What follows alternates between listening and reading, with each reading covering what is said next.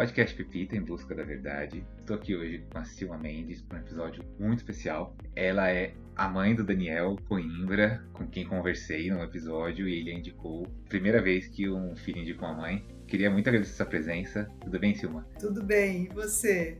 Tudo bem, tudo bem. Normalmente eu pergunto qual é a relação entre as duas pessoas, né? Os indicados aqui é muito claro, mas queria que você comentasse um pouco, porque dos 55 episódios que a gente fez até agora, essa foi a primeira indicação familiar, né? Mãe e filha. É surpreendente, né? Essa indicação é, me surpreendeu bastante, não esperava. Normalmente isso acontece entre do, dois adultos profissionais que têm é, atividades de trabalho relativamente próximas, né? Ou que sejam amigos de algum modo e o fato do Daniel ter me escolhido e ter me indicado é, mostra que ele tem, além das suas várias, dos seus vários atributos, ele tem essa capacidade de perceber as pessoas além dos papéis que elas desempenham, né? E isso me deixou muito, muito, muito lisonjeada. É, eu acho que os filhos, de um modo geral, eles nos veem, né? Os pais como pais, né? E muitas vezes é, não tem a dimensão assim muito exata, muito precisa do que os pais representam fora daquele círculo de familiar, daquele círculo de afeto, né? Muitas vezes tem admiração pelos pais, mas é, não conseguem penetrar dentro dessa outra esfera de atividade né, dos pais. Então me surpreendeu e ao mesmo tempo é, vamos dizer assim, me surpreende ao mesmo tempo não me surpreende, porque vindo do Daniel, que é surpreendente, então eu também, de algum modo, estou meio preparada para para acontecimentos dessa natureza. Mas de qualquer maneira foi muito muito agradável, muito lisonjeante, né? Uhum. É, ter sido chamada e ter sido indicada por um filho. É. Ele, inclusive, ele falou assim: eu não vou indicar porque é minha mãe, mas porque eu acho ela uma pessoa inteligentíssima, é uma acadêmica é, e que estuda ergologia. Ele falou assim: Silma, o que é ergologia? Eu também não sei, então eu acho que pensei que é um bom jeito da gente começar essa conversa. É. Na verdade, é, vamos dizer assim, que o, da minha atividade central, academicamente falando, é, eu não, não tenho essa esse tempo de contato tão grande com a ergologia. Mas a ergologia entrou na minha vida a partir de 2005. Só que eu preciso precisar um pouco como é que é o trajeto inteiro para você poder entender como é que isso aconteceu, né? Ah, então tá ótimo. Bem, eu formação, queria muito ouvir essa história de vida. Então. É, eu fiz, eu, eu sou linguista, né? A minha profissão, minha formação básica e original é dentro da linguística. Eu fiz linguística na Unicamp nos anos 70, né? anos 70 é, e começo de 80, uhum. é, porque fiz a graduação e fiz a, o mestrado também uhum. na, na, Unicamp, em linguística.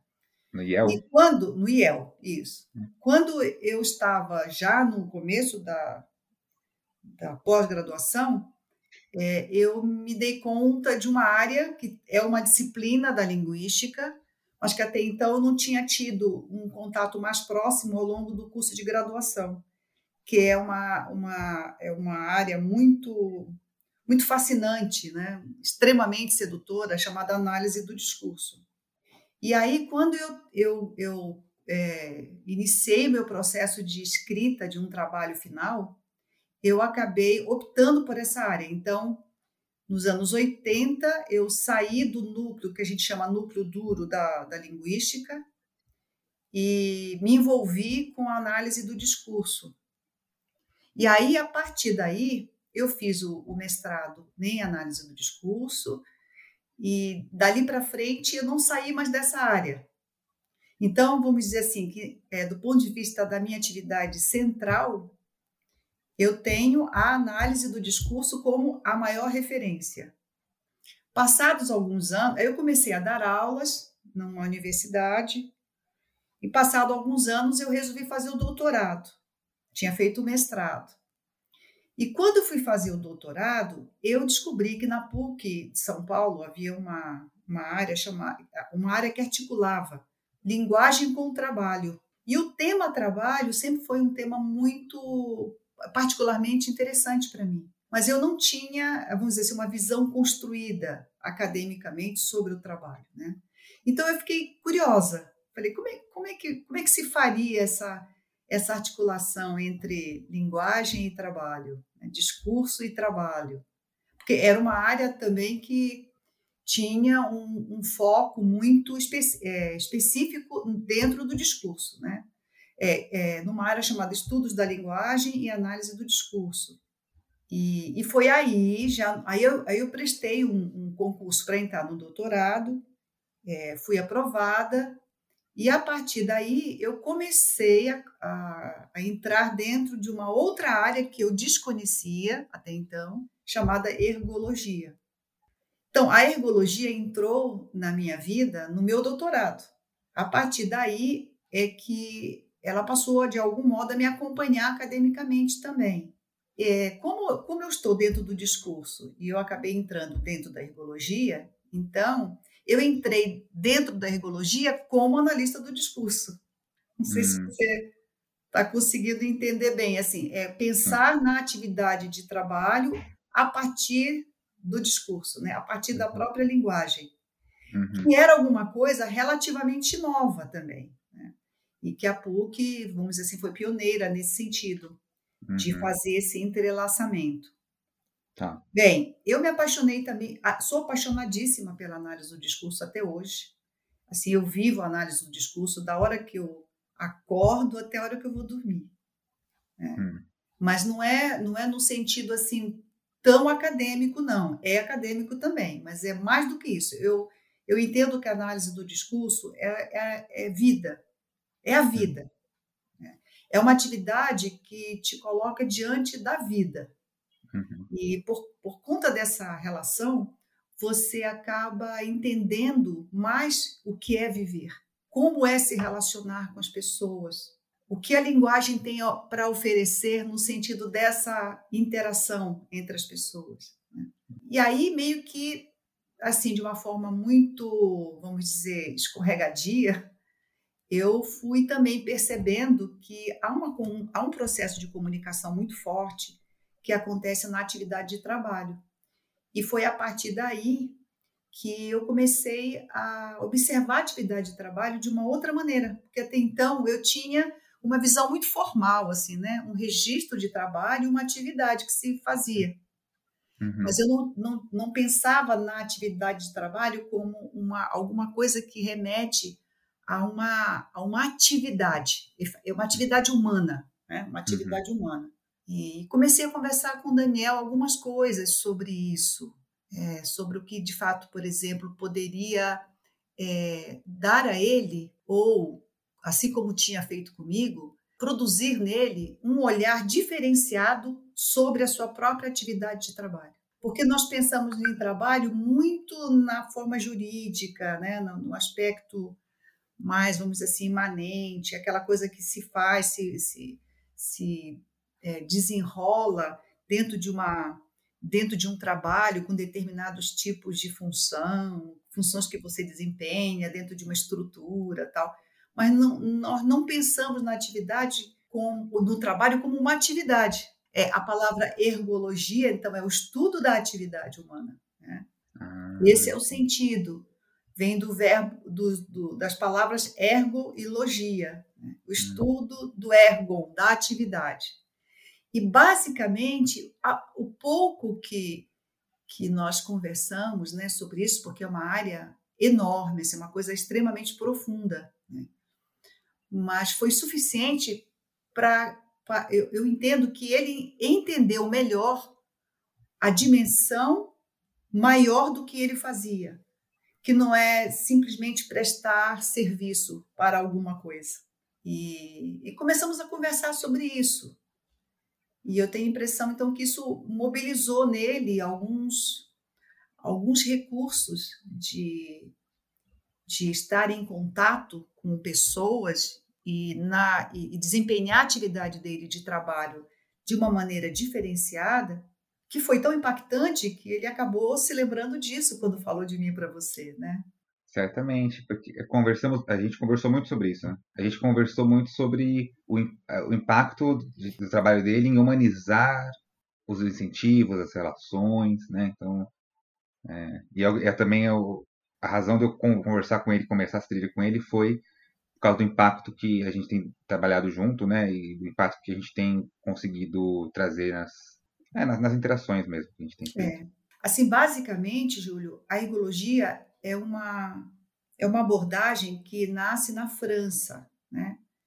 E que questiona exatamente essa evidência do trabalho. Mas, assim, se eu tivesse que falar de uma forma muito, muito ampla e, ao mesmo tempo, mais geral sobre a, a atividade de trabalho, eu diria que nós, nós, nós vemos a atividade de trabalho que alguém realiza é, de uma maneira muito distante. E o que a rigologia pede é que você se aproxime do trabalhador e veja como ele realiza a sua atividade. Então, se você se aproximar da atividade, você vai ver que ali há elementos extremamente ricos. Então, aquilo que parecia numa visão assim muito superficial, uma atividade toda programada, toda regularizada e sem muito espaço para criação, é, quando você se aproxima mais e observa como que as pessoas fazem as coisas, como que elas desempenham as suas funções, você veria que ali tem uma complexidade. Por mais simples, e essa, isso é importante dizer, por mais simples que seja a atividade. É, quando eu falo complexidade, é a complexidade do simples. Então, por exemplo, se você for no supermercado e observar a atividade da empacotadora, ou a atividade da moça que está trabalhando no caixa.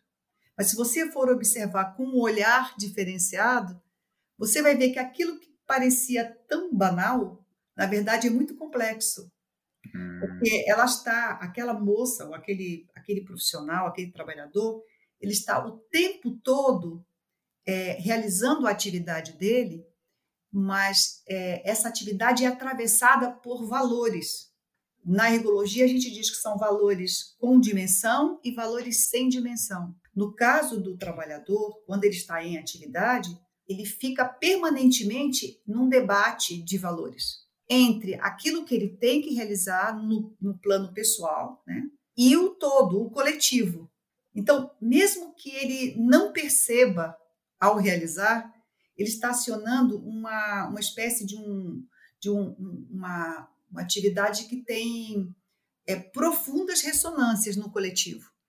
Muitas vezes, nesse, ele, ele, tudo que ele faz, ele, ele faz dentro de um debate, porque ele pode fazer de um jeito, mas ele pode fazer de outro também.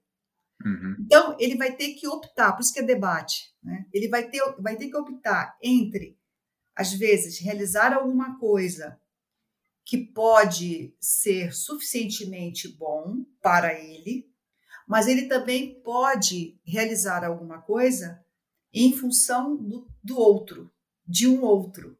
Ele entra num, num grau de complexidade muito interessante, que colo o coloca numa situação de protagonismo.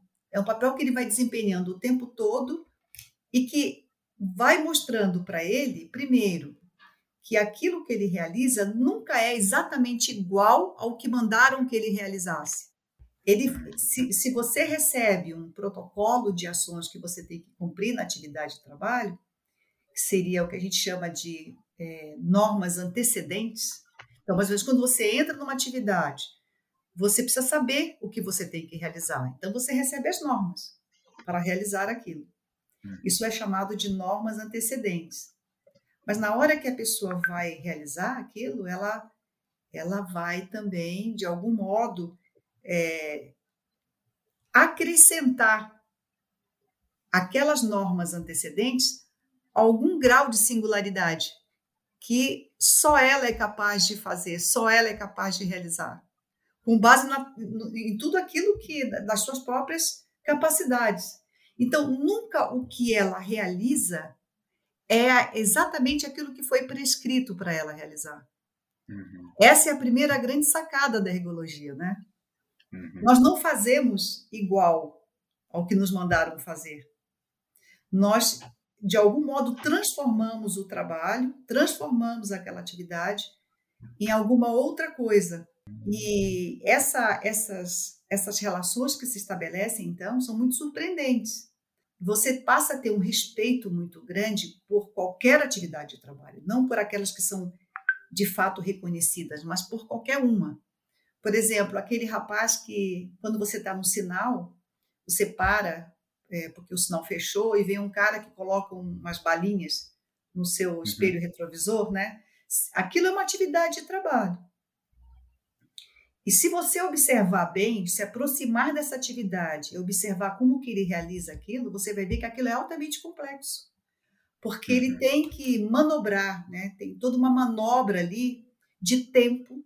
Ele tem que lançar aquelas balinhas ali naquele porta no retrovisor do carro num determinado período de tempo que seja exatamente suficiente para que o sinal não abra e ele perca o seu o seu objeto de venda. Uhum. Ele tem que meio que tem que ter um, um princípio de cronometrar exatamente o tempo para que possa é, realizar aquilo de uma tal maneira que todas as ações se encaixem dentro de um parâmetro. E, no entanto, quando a gente olha, a gente pensa que aquilo não tem valor. Né? É uma atividade que parece que não tem valor. É um outro aspecto também que eu acho muito interessante que nós somos atravessados por esses valores. Então, muitas vezes, valores humanos, né? Muitas vezes nós somos levados a tomar decisões no, no, na atividade de trabalho, mesmo sem perceber. Nós somos levados a tomar decisões não em função da dos nossos próprios benefícios, mas também em função do que é, é benefício para os outros. Hum. Então, existe um outro que, é, que, é, que aparentemente não está lá, mas que mas que está sim.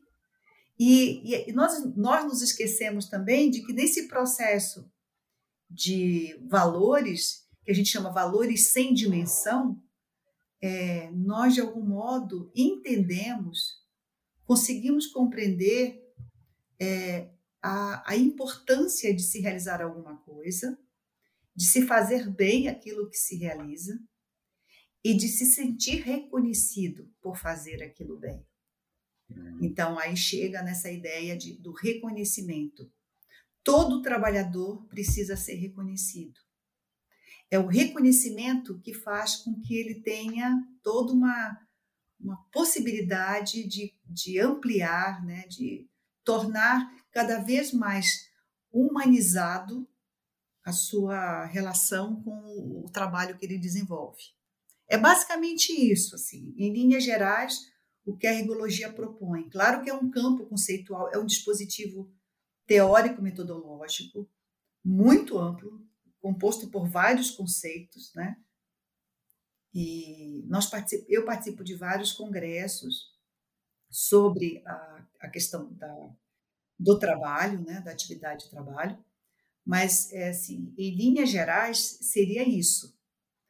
E como eu sou analista do discurso, então me interesso muito também pela linguagem dentro da atividade, né? Pela própria linguagem. E observo como que as pessoas, por exemplo, falam sobre o trabalho. Então, quando você entrevista, por exemplo, alguém, uma das, dos meus artigos fala sobre isso, né? Uma pessoa que desenvolvia um trabalho no telemarketing. E aí ela, essa pessoa, essa trabalhadora vai narrar como é que é esse trabalho. Então, nesse entrecruzamento da linguagem que ela usa para narrar e a, a própria atividade dela, é possível perceber que algumas formas de linguagem aparecem, algumas marcas de linguagem aparecem que a pessoa que está falando nem percebe. Mas você, como analista do discurso, do discurso é capaz de entender que a, a própria linguagem, como ela fala, de algum modo mostra a maneira como ela está se vendo dentro daquela atividade. Hum. Por exemplo, se ela está numa relação muito. É, ela se sente muito aprisionada, né? ela se sente muito coagida. Se essa atividade de trabalho dela não, não, não for alguma coisa muito positiva, muito gratificante para ela, algumas palavras podem vir de algum modo a marcar isso. E aí a gente vai mostrando que há uma articulação. Né? Às vezes ela diz assim: Eu me sinto muito preocupada, eu estou sempre achando que algo pode acontecer. Então, o próprio, a própria terminologia, o próprio modo dela se referir ao trabalho vai colocando né, a, a situação de trabalho, vai meio que delineando a situação de trabalho. Por exemplo, nessa pesquisa que eu fiz, é, houve uma, uma tentativa de se colocar, se oferecer livros, livros, livros de ficção, né, às trabalhadoras do telemarketing, porque há um espaço de tempo entre uma ligação e outra em alguns momentos. E o, o, empregador ele, ele, ele queria que houvesse um silêncio nesse momento, né? Que a, as pessoas pudessem ficar ali esperando a próxima ligação no silêncio. Então, é, houve a possibilidade delas terem acesso a determinados livros. Então, enquanto ela está esperando, ela está lendo. Né? E aí, ao narrar essa atividade, uma das, das, das pessoas que estavam dentro da atividade realizando aquilo, das trabalhadoras, alguém disse assim, é, comentando sobre essa ideia de oferecer livros, ela disse: Nossa, eu adorei aquilo, tal. Você sabe que depois que isso aconteceu, uma portinha se abriu. Ela disse: uma portinha se abriu. E aí eu peguei essa expressão, uma portinha se abriu, como uma expressão detonadora, catalisadora do grau de opressão que é a, o serviço da telemarketing, do telemarketing. Uhum. Porque ali há um controle total sobre a voz, porque quando você está oferecendo e tratando de um assunto com alguém, há um gerente, há uma supervisora que ouve a sua fala, né? essa uhum. fala é gravada, você tem que falar dentro de um espaço de tempo relativamente cronometrado. Então, há todo um sistema de coerção sobre a sua interação com o cliente. Uhum. Além do que, você é exposto a uma situação muito difícil de pessoas que querem reclamar com você de algum tipo de atendimento. Uhum. Então, as pessoas que trabalham no telemarketing, elas sofrem muito. Elas ficam emocionalmente muito é, atingidas, né? mobilizadas. E ao narrar essa situação de controle que ela tinha, teria que ter sobre a atividade dela, tanto dela quanto de fora para o trabalho dela, né, vindo de fora para o trabalho dela, ela, ela diz isso: uma portinha se abriu. Quer dizer, um escape, né? É, aquele uhum. momento da leitura, eu posso, é, é, de fato, me reencontrar comigo mesma. Eu, eu entro num mundo que me coloca numa outra dimensão. E, e não e essa situação de leitura me tira da opressão que, uhum. aquele, que aquela atividade acaba desencadeando dentro de mim. Então, é, é, é, muito interessante ver o quanto que essa articulação é, é, é, possível de se fazer, né? Muito, nossa, maravilhoso, muito... É impressionante como conversa com tudo que tenho trazido para o podcast aqui, né? É legal, acho que o. Aqui eu já devo ter falado em algum episódio também, da visão sistêmica da vida do, Fritjof Capra, em que ele fala um pouco do, do vocabulário né, do, do homem-máquina. Né? Então, no mundo de trabalho, antes dessa quebra de paradigma, isso ainda até hoje existe, né? Pessoas que falam, ah, eu preciso trocar as peças da minha equipe, tratando a empresa como uma máquina e, as, e os trabalhadores e as pessoas como peças de uma engrenagem. E aí, quando você trata a pessoa como peça, você não aborda o trabalho como algo humano. Você, você, você, você aborda. Ah, a peça eu troco, né? A peça não sente nada e as pessoas elas entram num, numa opressão de não falar o que sente. É, só que você não guarda sentimentos numa caixa e vai trabalhar, né? Você vai, você vai íntegro pro trabalho, sabe? Queria saber se dialoga com, com essa visão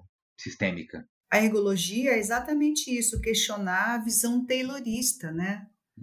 Da, da, dessa concepção taylorista do trabalho.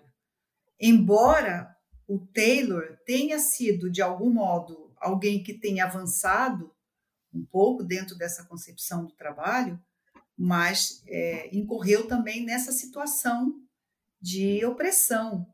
Né? O filme do Chaplin, né, do Tempos Modernos, que mostra bem essa situação de você, do homem se transformar em máquina e, e se fundir à máquina. Uhum. É, por outro lado, eu vejo que é, falar sobre o trabalho, pelo menos no meu caso, que trabalho com as duas coisas, né, tanto com atividade de trabalho quanto com a, com a fala, é, falar sobre atividade é extremamente libertador.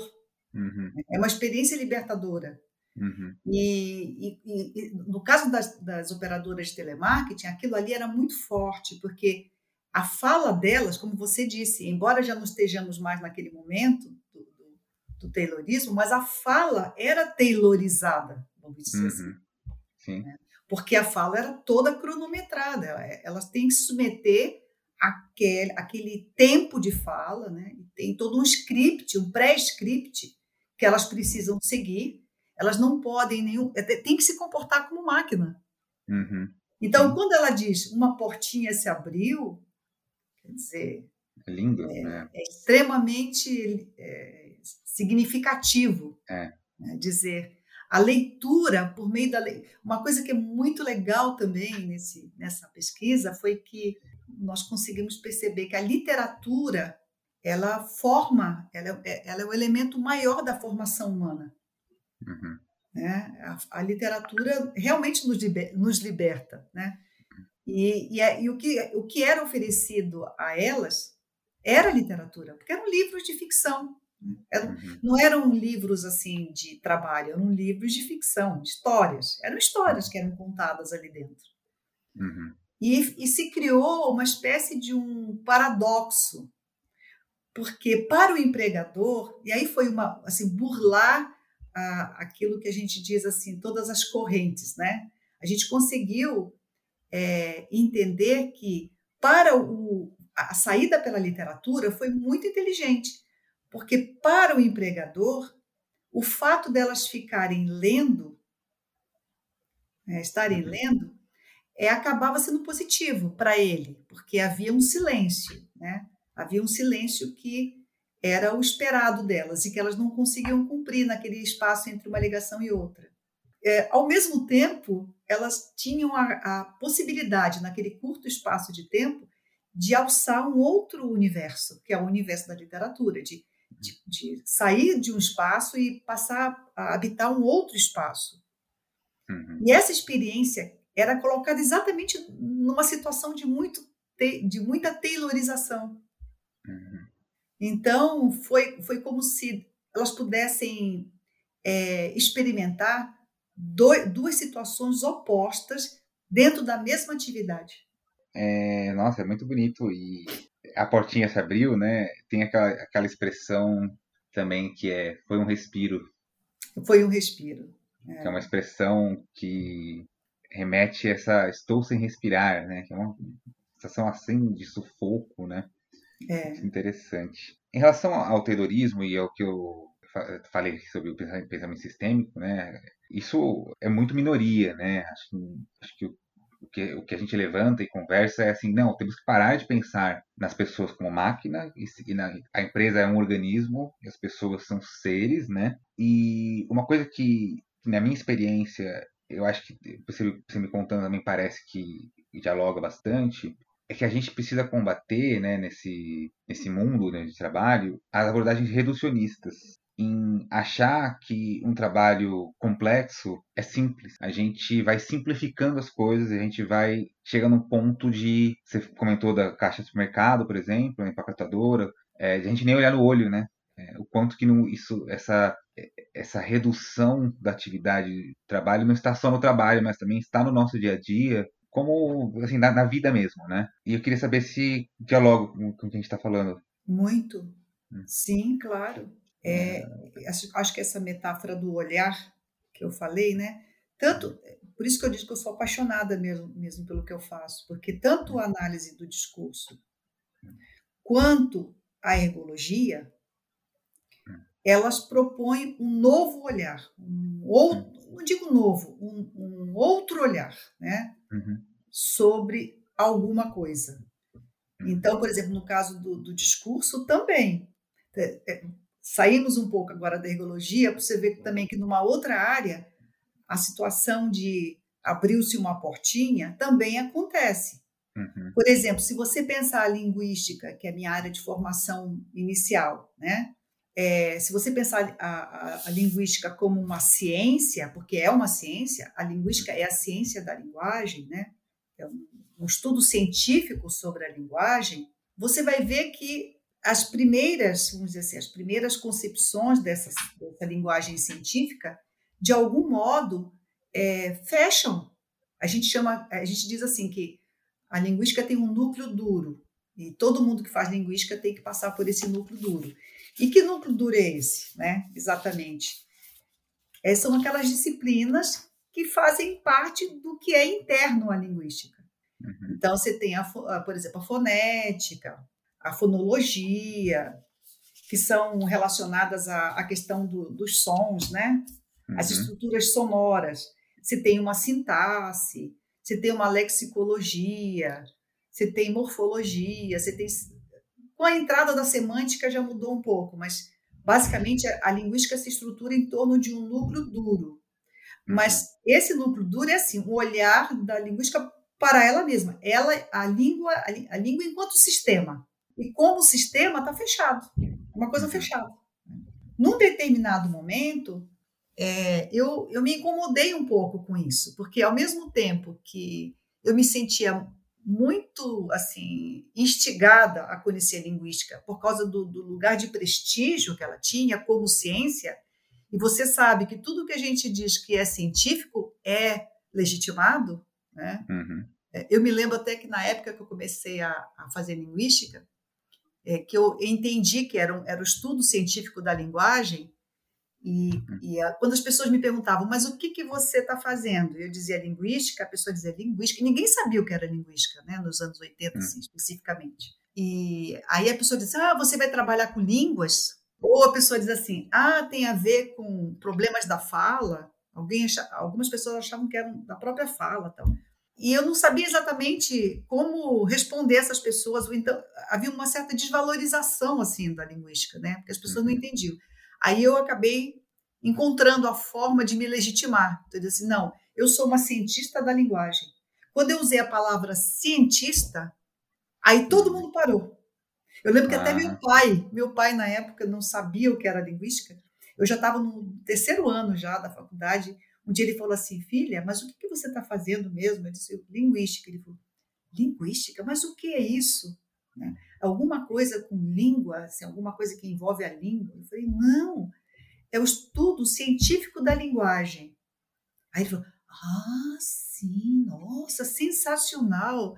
Foi só eu colocar a ciência que uhum. reconheceu imediatamente a área. Então, é, isso me atraiu também na, na linguística, porque a linguística é, é, o momento em que há uma cientificidade. Uhum. Mas, como todo objeto científico, é algo que se fecha sobre si mesmo, né? É, e, de algum modo, se restringe aquela visão interna. E aí isso acabou me inquietando num certo momento. Uhum. Então, no primeiro momento, eu gostei de ser cientista da linguagem. Eu acho que agora, assim, já com muitos anos já de formação, eu acho muito interessante. Acho que eu gostaria de refazer a linguística agora no aspecto da sua essência, né? daquilo que é, vamos dizer assim, o seu núcleo duro. Uhum. Mas quando, já quase no último ano, eu, eu comecei a entender que tinha uma disciplina que pensava para fora da caixa, que era uhum. análise do discurso, aí eu falei: ah, agora sim, agora eu encontrei o meu espaço, agora é isso que eu quero fazer. E eu já estava no último ano da linguística, eram quatro anos, né? Uhum. E eu estava assim, muito preocupada: como é que eu vou fechar um curso sendo que eu não estou me identificando com nada desse curso? Então, meio que fui salva no último momento, assim, pela análise do discurso. E aí eu optei pela análise do discurso até hoje. Então, eu, eu, eu acho que é, o que me, me mantém dentro dessa área com tanta paixão uhum. é o fato de que eu posso olhar para a linguagem agora legitimamente, porque daí eu fiz a carreira acadêmica toda nisso, né? Uhum. É, legitimamente eu posso olhar com um outro olhar. Uhum um outro olhar. Então, volto àquela ideia que você falou: é o olhar que muda. Uhum. É, se você entender, por exemplo, entendeu as premissas da ergologia, você não consegue mais olhar para alguém realizando uma atividade de trabalho sem estar assim, sem se sentir extasiada com aquilo. Porque um jardineiro chega e faz na sua casa uma limpeza do jardim, você fala: "Meu Deus, como que ele conseguiu cronometrar o tempo certinho? Como é que ele sabe qual que é o, a, a, o, o tamanho do, do, do, das covinhas que ele tem que fazer para trocar as plantas? Como é que ele consegue entender que pela, pela incidência do sol aquilo ali vai para frente ou não vai para frente? Porque o meu jardineiro diz assim: a senhora não deve plantar isso aqui, não. Aí eu falo assim: nossa, mas eu, eu comprei para plantar. Não, mas aqui não vai dar certo. Mas por quê? Porque aqui não bate sol. Então, esse conhecimento da sua, da sua atividade, que para mim poderia passar alguma, como alguma coisa relativamente inútil, eu passo a dar um valor enorme. Então, é um outro olhar que eu tenho sobre a, aquele que realiza uma atividade. É um outro olhar. E essa questão do olhar é que muda tudo. Uhum. Por que, que o discurso foi o outro olhar? Porque eu entendi que a, que a linguagem elas ela não é só quando, quando você fala assim, comuni, ah, temos que ter uma boa comunicação. Você tem que entender que quando você diz boa comunicação, a palavra comunicação, o conceito de comunicação, ele pode estar sendo associado a transmitir informação. Ah, eu consegui passar as informações, então eu me comuniquei bem. Mas não é só isso. Quando você fala, quando você, é, de algum modo, está numa, num jogo de linguagem, como o próprio nome diz, um jogo de linguagem, você também está, de algum modo, agindo sobre o outro. Uhum. Não é só informação. Uhum. Sabe aquele esquema que a gente aprendeu na faculdade? Eu não sei se você teve, mas acho que uma boa parte das pessoas nas, nos cursos de graduação é emissor, receptor, uhum. código, uhum. sabe aquilo ali? Uhum. Aquilo ali meio que é repaginado na análise do discurso. Porque você, quando fala, você naquele, naquele modelo, você transmite alguma, transmite, né, que já é uma palavra interessante para se discutir, você transmite alguma coisa para alguém e é suposto que aquela pessoa receba o que você falou e fique com ela. Então ela é um receptáculo do que você disse.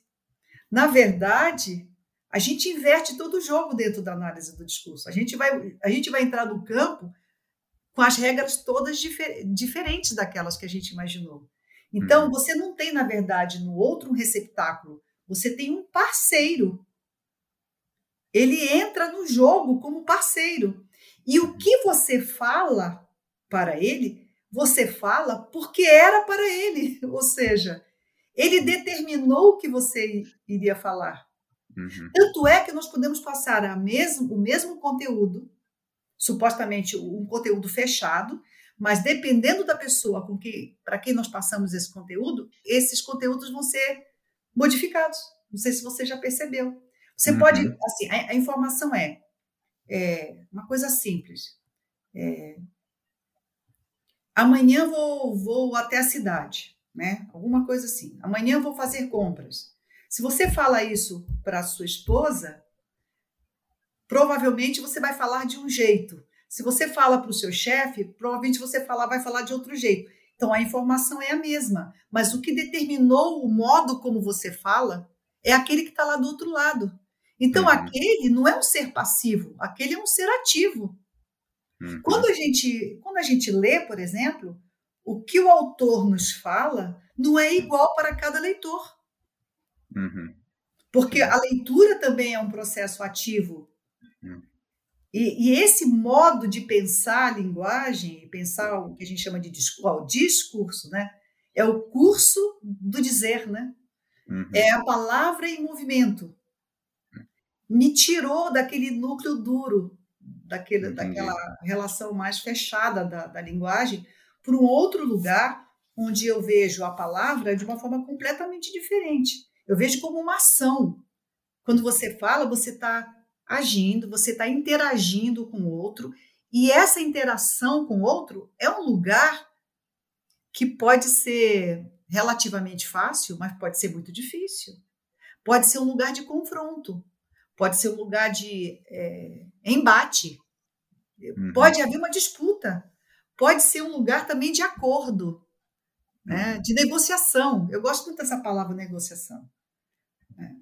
A sua, o seu discurso é basicamente um, um gesto de negociar, inclusive porque você negocia o próprio sentido daquilo que está sendo dito. Ah, uma outra coisa legal, Júlio, também que a gente pensa diferente quando entra na área do discurso, né? Hum.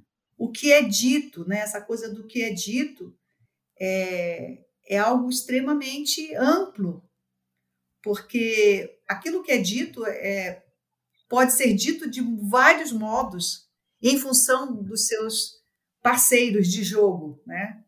Então, essa imagem do, da negociação, do, do, dos sentidos, os sentidos também do que eu falo, ah, você não tem controle sobre os sentidos que são produzidos no outro. Você pode ter querido falar com um determinado, de um determinado modo para, é, para ser entendido, mas o que o outro recebeu é algo que, é, de algum modo, não é, é bem diferente daquilo que você gostaria que tivesse sido. Então, na verdade, o sentido não é dado quando você fala. O sentido é produzido no outro. Uhum.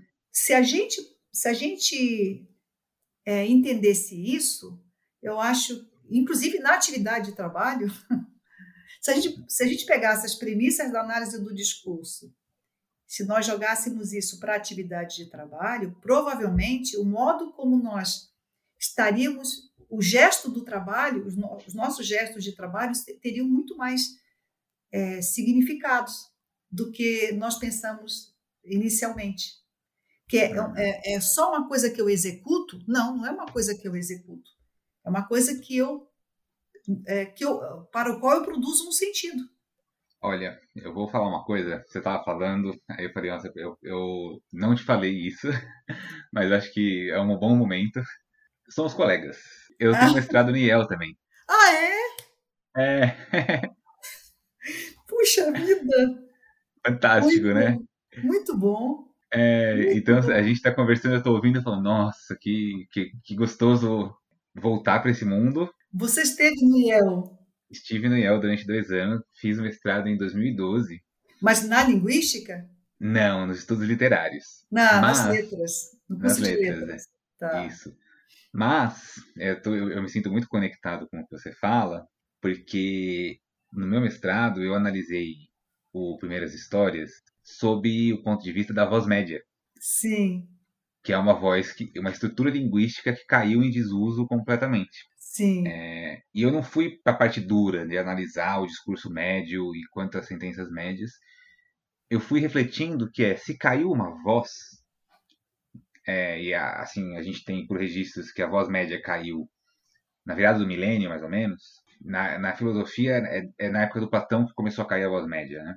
Então, o grego antigo ele tem essa voz ativa, a voz passiva e a voz média, que é essa voz intermediária. O sânscrito ele, ele não tem voz passiva na gramática, ele só tem voz ativa e média. Se caiu uma voz, caiu o quê? É, na consciência, pensando, se pensamento é linguagem, o que perdeu-se na consciência? O que isso significa? Né? Assim como hoje, né, o subjuntivo está caindo, né? As pessoas, ah, eu pensei que você ia vir para cá. É, as, as, pessoas não falam mais o subjuntivo, assim, quase nunca. É, raramente você escuta o subjuntivo. É, a pergunta verdade. é: será que a internet, o mundo virtual, está é, fazendo que a, a gente. exposição às virtualidades, né? Isso, está fazendo que o subjuntivo. É uma hipótese. É, isso é uma coisa que, que tem alguns estudos que falam tudo. Então, eu tenho um exemplo muito legal para falar do ativo do, do, médio, né? Que é o no latim, né? No latim, o. Sim. Sou falado. É. Quando eu falo estou falando, você, está, você fala, mas você está sendo falado, porque essa consciência do ativo e passivo ao mesmo tempo é, é mais uma questão de consciência do que de, de, que de estrutura mesmo, né? E eu, eu quase fui para linguística. Eu, eu na hora eu fiz, eu fiz na USP as letras, né? É. E eu estava entre linguística eu estava entre os dois bacharelados, linguística ou chinês. E eu fui pro chinês. Sou apaixonado por. Chinês. É, então eu descobri a voz média e eu voltei pro, pro, pro linguística. Genial! Pela voz média no chinês, porque o chinês, até hoje, é, comprar e vender é a mesma palavra, procurar e encontrar é a mesma palavra. O chinês tem essa, essa noção do ativo e do passivo muito. A voz média ainda existe no chinês, entendeu? É, é o único lugar que a gente tem assim mais forte a voz média hoje é, é na língua chinesa. E é maravilhoso de ver, né? Porque a, a gente tem evidências, é, arqueologia da linguagem, vamos pensar assim, né? a gente tem evidências científicas de uma voz que caiu, o que pressupõe que a consciência do homem era diferente numa outra época. E nós já estamos falando de sociedades, né? Sim. Já estamos falando de uma questão social. É, e aí é muito bonito que você fala a questão do poder da palavra, porque no princípio era o verbo. É. O, o, o, eu ia falar do Flusser, né? O Flusser eu estudei o Língua e Realidade para o meu mestrado, mas eu ia falar do, do, do Schofer, que é o, que é o base do meu mestrado, é, é de, um, é de um alemão, que analisou isso em alguns contos bíblicos, né? Então ele fala de Noé, mas ele fala que verbum, né? Tipo, ele vai para ele, ele, usa o germânico antigo, a tradução do, do germânico antigo, é. que é ação. Olha. Então, boa parte da, da questão na análise dele é assim, por exemplo, a arca de Noé, né? Noé fez tudo que Deus ordenou. É, ele fala, isso não é, isso não é nenhum, nenhum momento passivo, porque o Bitten lá atrás era perguntar e responder ao mesmo tempo. Genial! Então ele vai para essa arqueologia da palavra para descobrir que Casten, a arca, é caixão, mundo dos mortos. Deus! Então ele ressignifica os mitos com uma profundidade, retra, é, trazendo isso para um lado médio, mostrando é, que é tudo uma questão é, de tirar do inconsciente do, do discurso, que é, é as estruturas, as, as estruturas que, que, se perdem não é que elas se perdem, elas vão para o inconsciente da linguagem. Então, é, eu acho bonito o que você está me falando, por quê? Porque a análise do discurso capta o inconsciente da linguagem, né? Isso. Então você consegue descobrir tesouros, Nos seus almas... primórdios, a análise do discurso esteve muito ligada à psicanálise. Né? Então, essa questão do inconsciente está muito está tá na sua raiz, assim, na sua formação. Então é isso, exatamente isso mesmo. É, é tem que, na psicanálise tem esse, essa, esse dito que é tem o que eu falo e tem o que você escuta. São coisas completamente diferentes. Diferentes. A gente, é. a gente tem que saber é. que a pessoa faz interpretações Mas dela. você não acha que é uma coisa assim tão absurdamente importante para ser tão pouco conhecida? Sim, mas você sabe que. É, mas é muito louco, né? Porque é, eu, eu já esqueci o nome dessa pessoa, já fazendo, eu colocando, fazendo minha culpa aqui, né? Mas se eu falar para você do Charles Manson, Sim. você sabe quem é. Aquele, aquele assassino do é. passado é. que entrou na casa da, da mulher do... Isso. É, ou, sei lá, pega um caso, Suzanne Richthofen, tem filme dela, tudo, né? Assassinou Sharon Tate. Isso, é. A gente sabe quem é, mas a gente não sabe quem é a pessoa que inventou ou descobriu alguma galáxia e tal, entendeu?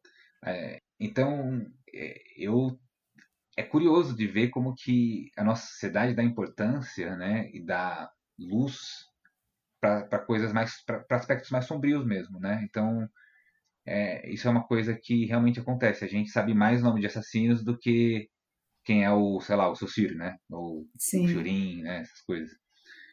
É, o então é, é, o pai da linguística, pai né? da linguística, exatamente. E, e, é impressionante, realmente, muito poucas pessoas, mesmo quem é da área, às vezes não sabe. Por exemplo, por, por estar desassociado, assim, ó, o núcleo duro das outras áreas da linguística, é, muita gente fala assim, ah, chega comigo assim, agora que eu estou começando a ler o curso de linguística geral, mas a uhum. pessoa já está lá na frente, né? Então, uhum.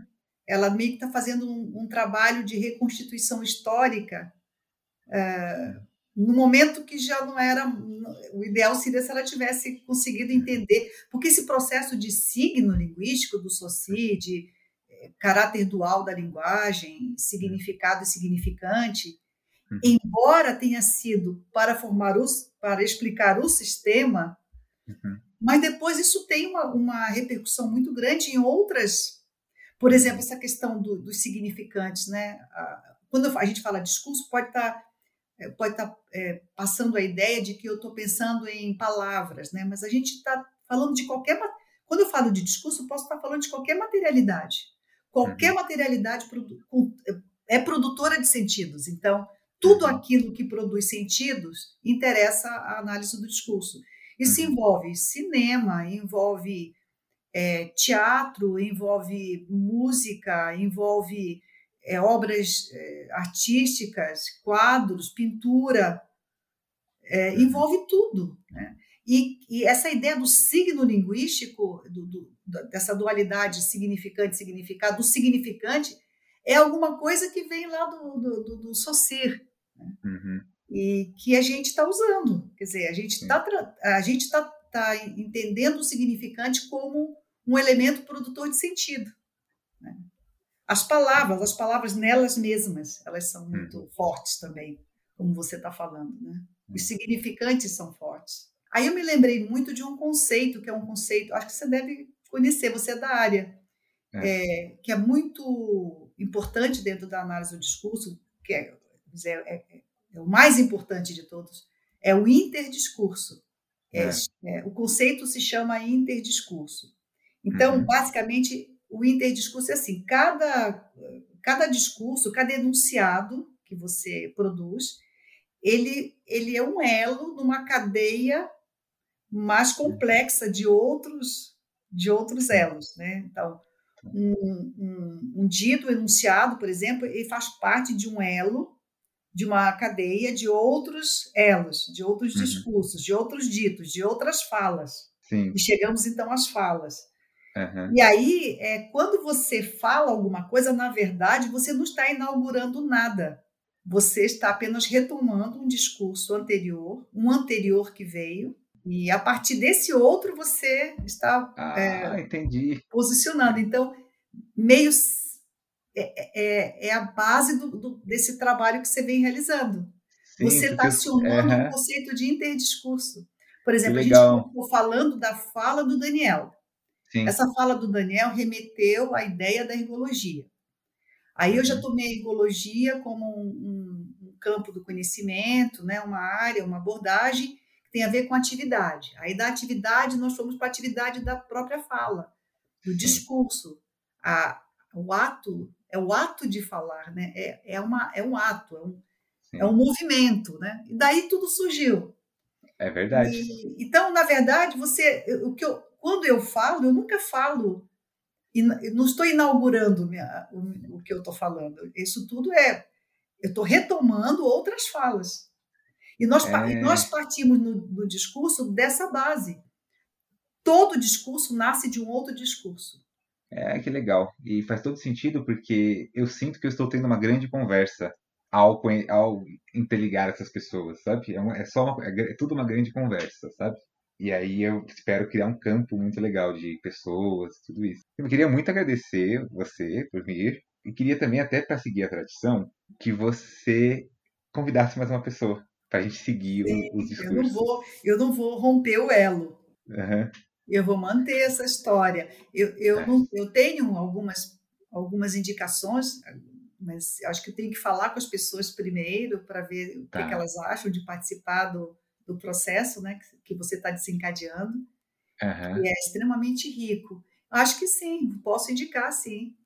Maravilha, então eu vou, vou esperar você indicar, vai ser um grande prazer, muito profundo, aprendi muito, é, e ao mesmo tempo me reconectei com algo que eu já estava desconectado, assim. Então foi muito, muito, Nossa, muito gostoso de escutar.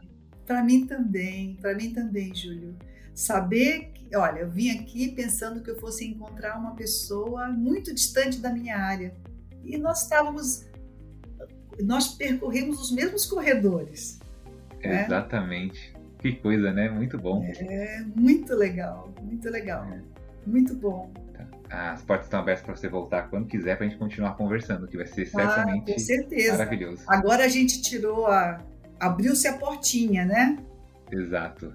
Exato. Uma porta se abriu agora, a gente não vai parar de falar mais. É, ah, que ótimo. Um grande abraço para você, viu? Obrigada pela oportunidade.